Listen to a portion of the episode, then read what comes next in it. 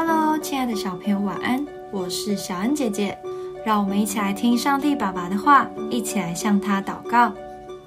诗篇十六篇五到八节：耶和华是我的产业，是我杯中的份，我所得的，你为我持守，用神量给我的地界，坐落在佳美之处。我的产业实在美好，我必称颂那指教我的耶和华。我的心肠在夜间也警戒我，我将耶和华常摆在我面前，因他在我右边，我便不致摇动。你曾经有在外头玩累的经验吗？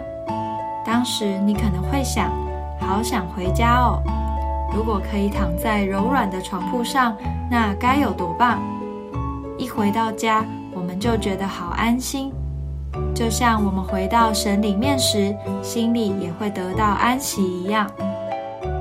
今天经文中所说的产业，有形的可能指的是我们的房子、衣服、食物等等；无形的，就是我们心中美好的感觉，例如平安、喜乐、确信，这些都是神赐给我们的。